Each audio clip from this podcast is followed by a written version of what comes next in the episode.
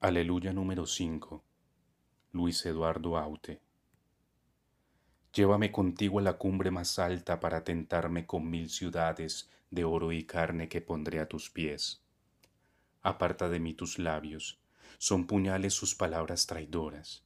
Acércame todos sus besos que me matan dulcemente en el silencio. Condéname por los siglos de los siglos a vivir clavado a tu cuerpo apasionado Así podrán nuestras almas redimirse de la condena eterna. Flagélame si merezco penitencia, somos la herida, mis llagas serán los surcos que encauzarán tus iras.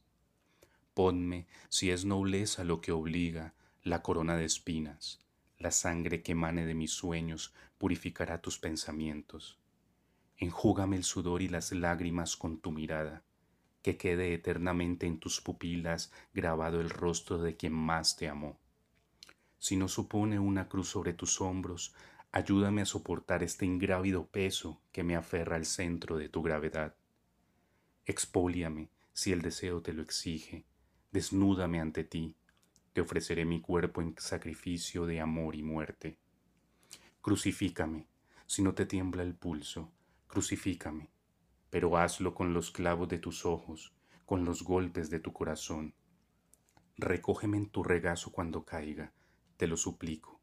Junto a tu vientre consumado, mi bien amada, te encomendaré mi espíritu. Aleluya.